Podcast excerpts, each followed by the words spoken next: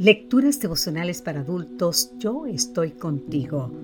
Cortesía del Departamento de Comunicaciones de la Iglesia Dentista del Séptimo Día Gascue, en Santo Domingo, capital de la República Dominicana. En la voz de Sarat Arias. Hoy, 18 de enero, cubrirá multitud de pecados.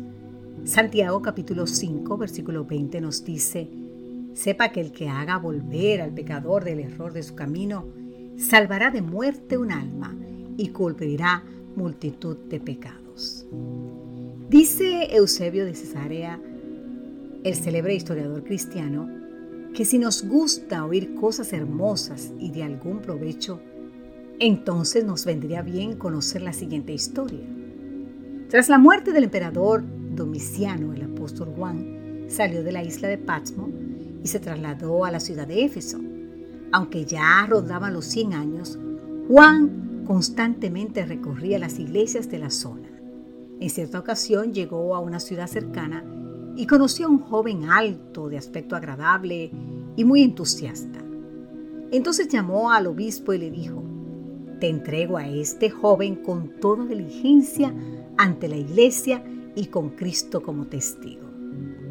El apóstol regresó a Éfeso y el obispo comenzó su trabajo con el joven.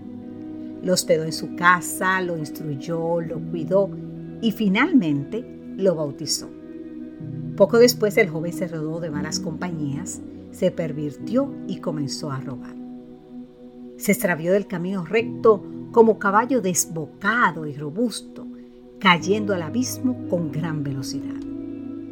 Dice Eusebio, pasado un tiempo Juan regresó y le dijo al obispo, devuélveme mi tesoro. ¿Qué tesoro? El joven. El obispo se echó a llorar y le dijo, está muerto. Muerto para Dios. Es el cabecilla de una banda de ladrones. Con lágrimas en los ojos, Juan pidió un caballo y se dirigió hacia donde operaba la banda de ladrones. Cuando fue prendido por los maleantes, pidió que lo llevaran delante de su jefe. Entonces el joven tras reconocer a Juan, huyó lleno de vergüenza. Mientras el apóstol vociferaba, ¿por qué huyes de mí, hijo, de tu padre indefenso y viejo? Yo daré cuenta de ti ante Cristo. Detente, me ha enviado Cristo. El relato concluye con lágrimas y abrazos. El apóstol Juan llevó de nuevo al muchacho a la iglesia y no se fue de allí hasta que lo dejó establecido en la fe. En el ministerio del apóstol Juan se cumplió esta promesa. Sepa que el que haga volver al pecador, o sea, el joven en este caso, del error de su camino, salvará de muerte un alma y cubrirá multitud de pecados, como nos dice Santiago 5:20. El ejemplo de Juan debería ser un modelo a seguir para nosotros, querido amigo, querida amiga, hoy en día. Nuestra obra no consiste en atacar, juzgar ni condenar al pecador que claramente se ha alejado del camino. Nuestra obra consiste en salvar su alma de la muerte.